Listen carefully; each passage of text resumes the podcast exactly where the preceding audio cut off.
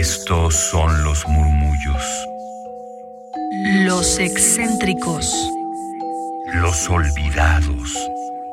Los prohibidos. Radio UNAM presenta Gabinete de Curiosidades. una galería de los archivos más extraños que han habitado nuestra frecuencia.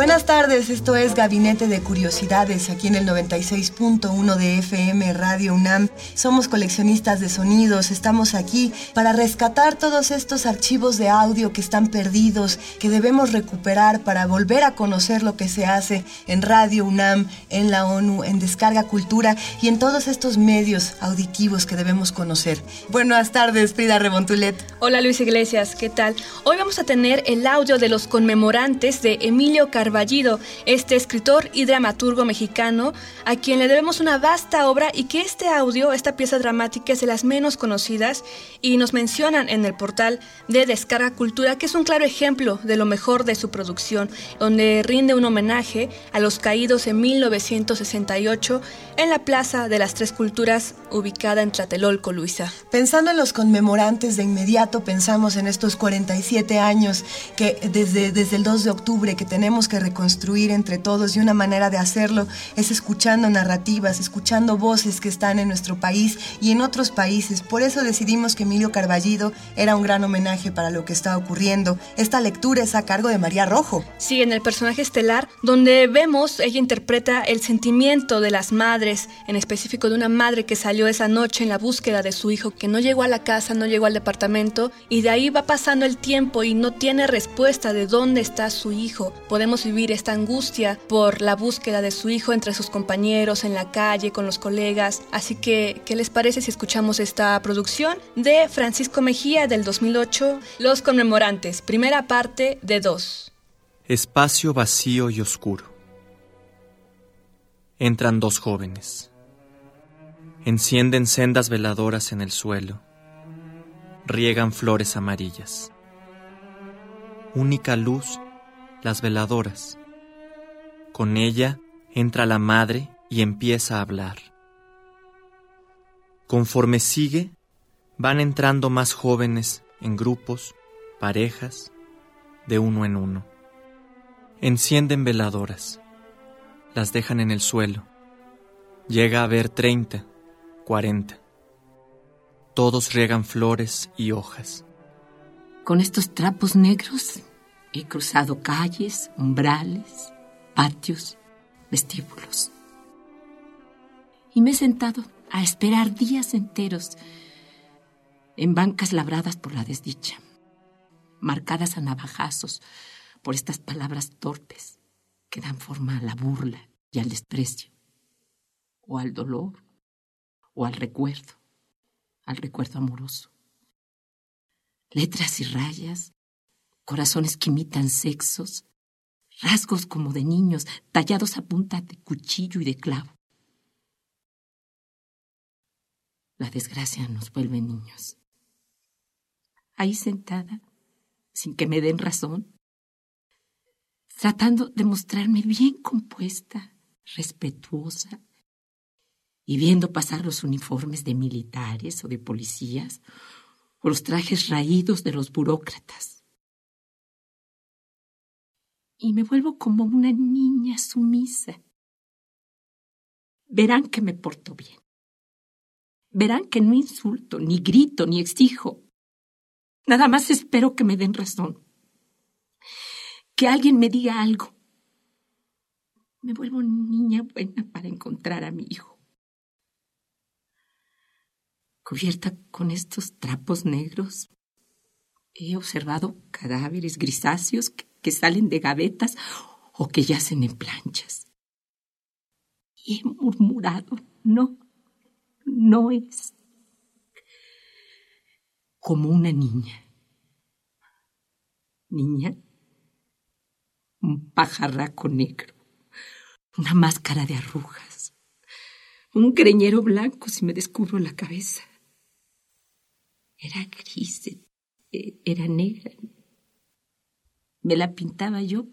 ¿Para qué?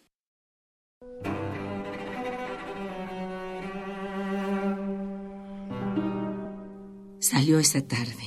No regresó. Se me perdió en la noche, entre la gente que gritaba y corría, que rodaba por escaleras de piedra, que buscaba salida y encontraba fusiles y balas y bayonetas. Sus amigos dijeron que no murió, que estaba lastimado. Lo secuestraron vivo. Yo lo he buscado desde entonces, cruzando umbrales sucios, ante escritorios desordenados, preguntando a secretarias pintarrajeadas y a hombrecillos amorfos, evasivos, de rostros abotagados.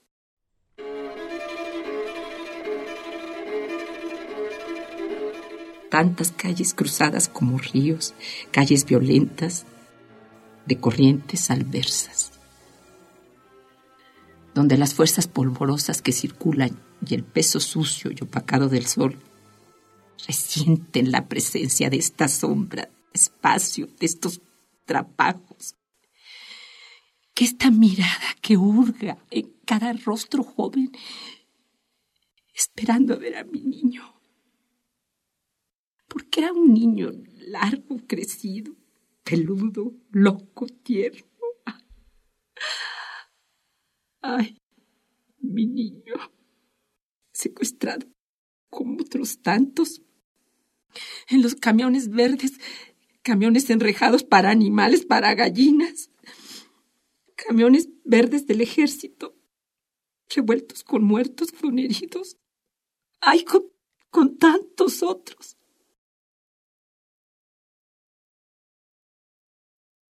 No fui la única. Somos muchas mujeres flacas, entrapajadas, buscadoras humildes. Nos topamos a veces, nos murmuramos cosas queriendo darnos ánimo, pero evitamos vernos a los ojos para no leer ahí la desesperanza. Luces, fanales y relámpagos líquidos, carreras de esas luces. Crucé calles como ríos, esa avenida ancha y lustrosa ese torrente con las riberas arboladas. Y vine a dar a esta playa negra, a este pantano viejo y seco, seco de piedras, lleno de luciérnagas temblorosas, custodiado de nuevo por ametralladoras y rifles. ¿Y por qué lo custodian? ¿Qué esperan que suceda? ¿Qué creerán que vinimos a hacer? ¿Qué piensan que diremos que no haya sido dicho antes? Conmemorantes nos encontramos donde ocurrió aquello. Vete, tal vez sus amigos sabrán algo. Los jóvenes saben mejor que uno. Andan más, entienden más, tienen los ojos rápidos, los oídos agudos, son ingeniosos, inventan cosas. Los jóvenes, como él, ¿Cómo es él.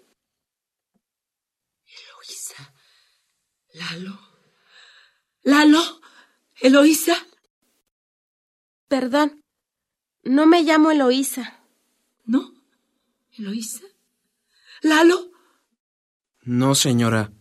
Me llamo Pedro. Perdón, creí. Tenía mi hijo tantos amigos de su edad.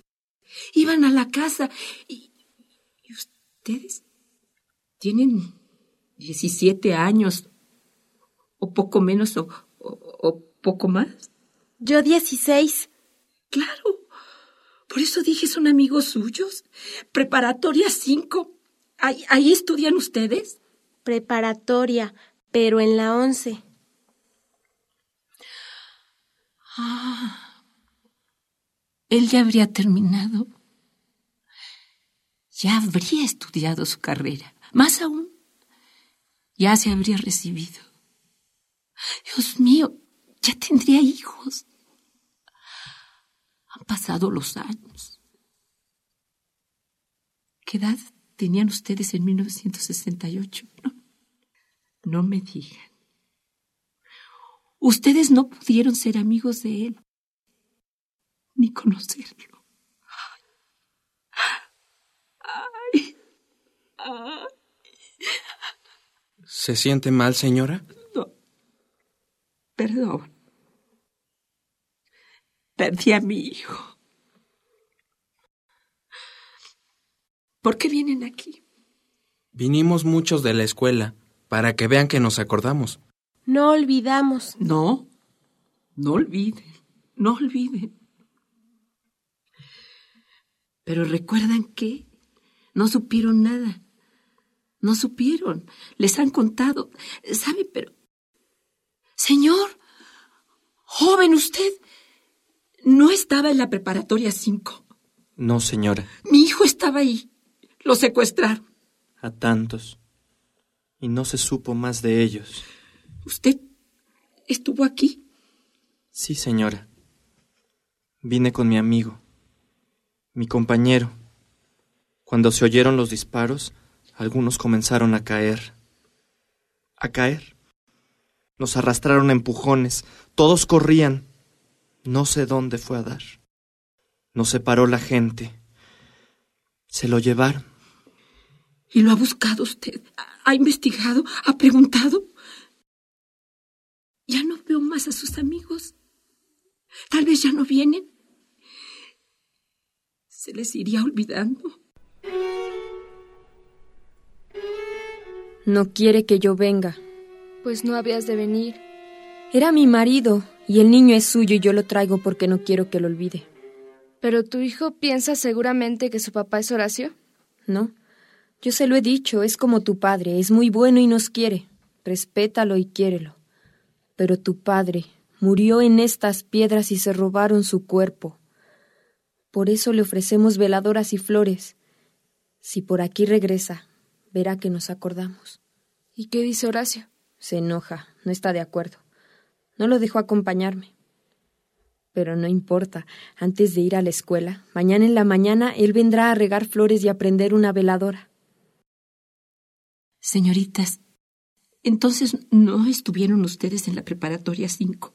No, señora, éramos politécnicas. Ay, ¿Ya nadie viene de sus amigos? O ya no los recuerdo. Dígame, señorita, ¿por qué hay tantos soldados?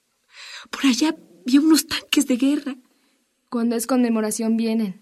Quieren reprimir hasta la sombra de los muertos, hasta el recuerdo. Que disparen contra el recuerdo. Busco a mi hijo.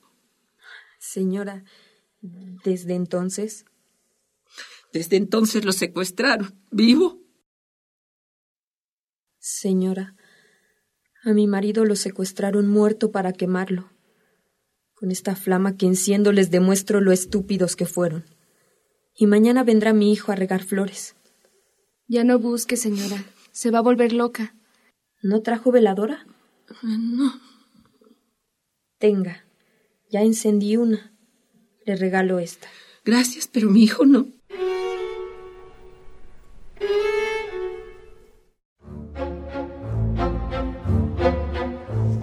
Acabamos de escuchar es la primera de dos partes de los conmemorantes. Esta lectura a cargo de María Rojo, Gabriela Torres, Gloria García Cardoso y muchos más que trabajaron con Emilio Méndez en los estudios de Radio UNAM en esta operación y postproducción de Francisco Mejía, uno de los productores que más se ha encargado de rescatar la música en nuestra estación Frida. Los invitamos a que sigan pendientes de la programación de Gabinete de Curiosidades para que escuchen la segunda parte donde podremos saber si encuentra o no María Rojo a su hijo desaparecido el 12 de octubre de 1968. Nosotras no olvidamos, somos coleccionistas de sonidos y los invitamos a que hagan esta colección con nosotros en Gabinete de Curiosidades. Esto fue Los Conmemorantes Emilio Carballido, primera parte de dos.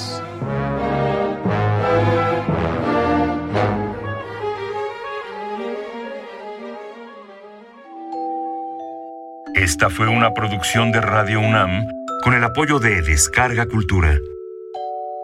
Gabinete de Curiosidades. Una galería de lo extraño